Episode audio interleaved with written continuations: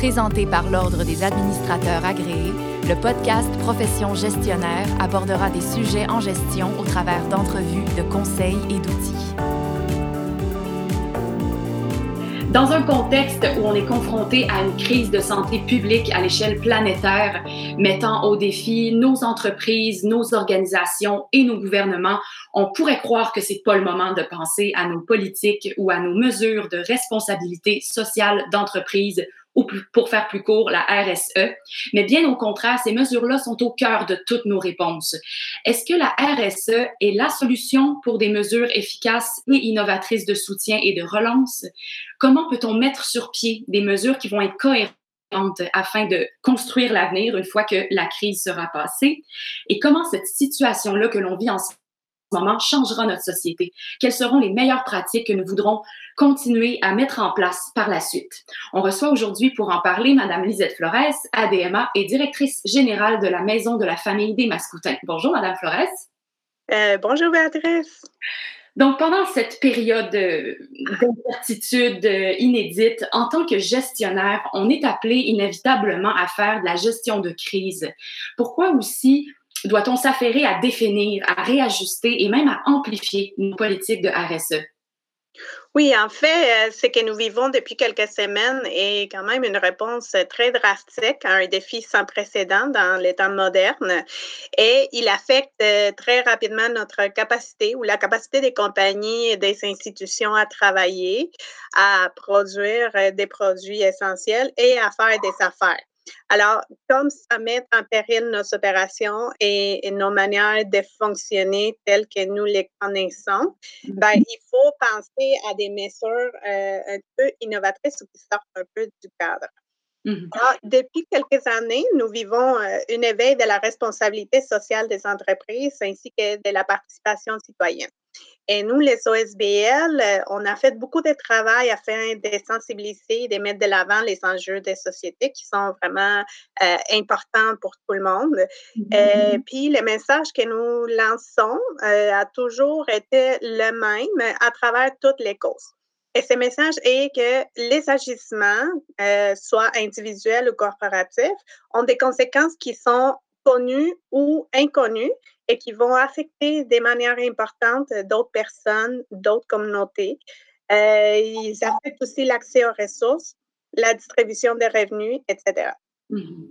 Alors, ce que nous faisons, c'est inviter à faire repenser, euh, à, à repenser nos façons de faire, à repenser nos modèles économiques, d'autres pratiques euh, pour rendre euh, des dynamiques équitables et ainsi éviter que ces modèles socio-économiques produisent des gagnants et des perdants. Mmh Alors, beaucoup d'entreprises se sont impliquées et ils sont en train d'appuyer des causes de façon financière et aussi ils sont en train de mettre en place des actions de restitution envers certaines communautés et ils adoptent des pratiques jugées plus éthiques en utilisant leur pouvoir d'influence pour faire bouger les choses, si on peut dire.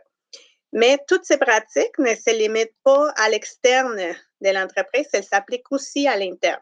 Alors, l'enrichissement envers nos employés, la qualité des vies au travail que nous cultivons, euh, ça peut être l'expérience que nous voulons offrir à nos clients aussi.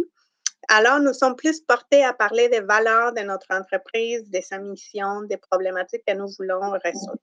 Alors, pour revenir à notre réalité, euh, en 2020, il est évident aujourd'hui plus que jamais que nos actions, aussi petites soient-elles, individuelles, collectives, personnelles ou corporatives, ont vraiment des conséquences très sérieuses sur nos systèmes, sur notre économie, sur la politique, sur la santé et ultimement sur la vie des personnes. Alors, chaque entreprise comprend ou devra comprendre les rôles qu'ils ont à jouer dans ces cas pour aider à s'en sortir le plus vite possible de cette pandémie. Oui. Donc, concrètement, qu'est-ce qu'une compagnie ou une entreprise peut faire pour accomplir son rôle et être une entreprise responsable socialement, surtout dans cette période-là d'incertitude qui sera probablement de, de longue durée? Euh, oui, effectivement, cela fait euh, un moment que nous sommes submergés euh, dans la gestion de cette crise et nous savons que nous avons encore quelques semaines à faire.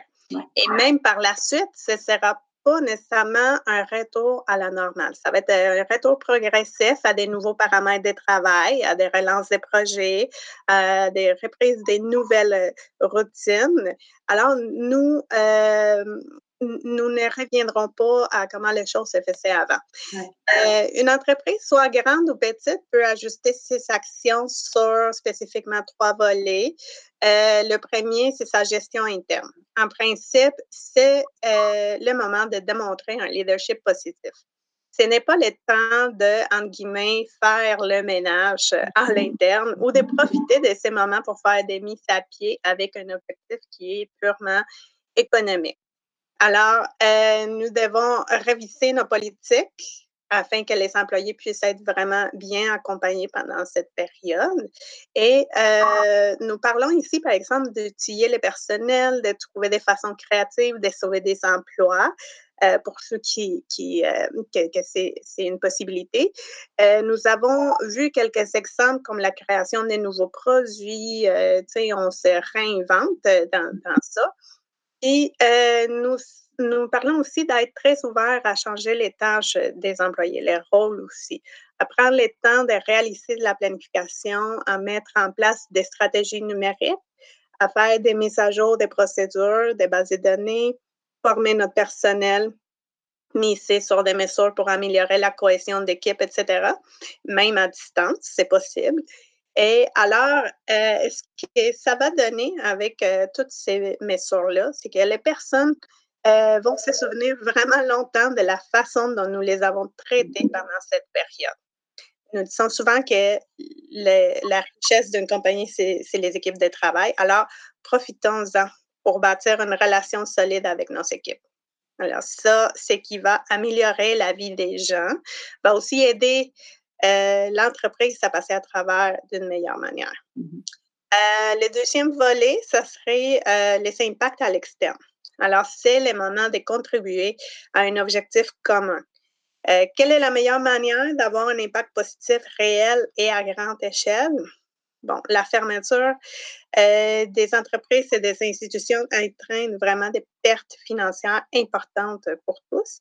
Cependant, il ne faut pas négliger qu'il y a aussi d'autres éléments que nous pouvons euh, euh, regarder et mesurer, euh, comme les effets sur l'environnement, la qualité de l'air, des pratiques aussi de travail qui sont vraiment respectueuses et conciliantes.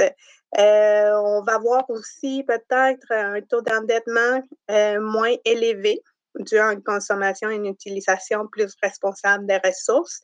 Euh, on va voir de plus en plus des innovations qui vont permettre de réduire les effets nocifs du capitalisme. Alors, euh, euh, on, va voir tout ça d'un autre œil une fois que, que, cette crise va avoir passé. Puis, bon, le troisième volet, c'est celui des opérations.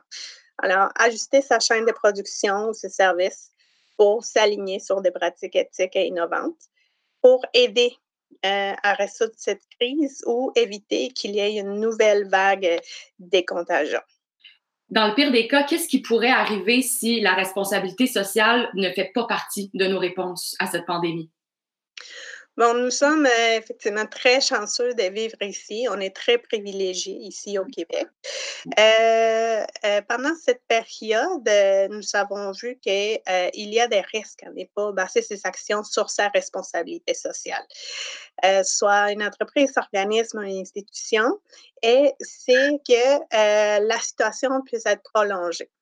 Alors, nous avons vu d'autres pays, ce qui arrive lorsque l'information est cachée, euh, lorsque les personnes continuent à se promener, à se rassembler, euh, lorsque les entreprises continuent à obliger euh, des employés à se présenter au bureau. on voit une augmentation, oui, des personnes ayant contracté la maladie, des décès. on voit l'embourbement des services de santé. Alors, on voit vraiment une perte humaine et économique beaucoup plus importante dans, dans ce cas-là. Madame Flores, qu'est-ce qu'on peut en déduire pour la suite des choses?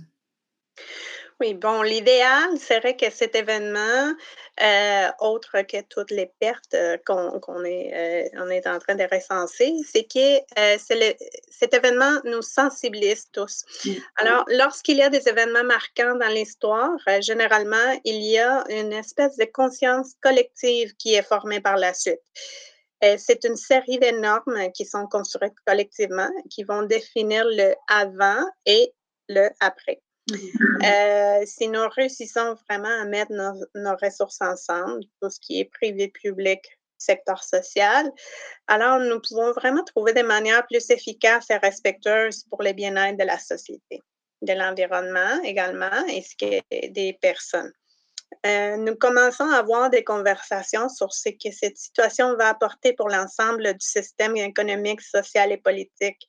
Est-ce que nous aurons des nouvelles façons de s'organiser?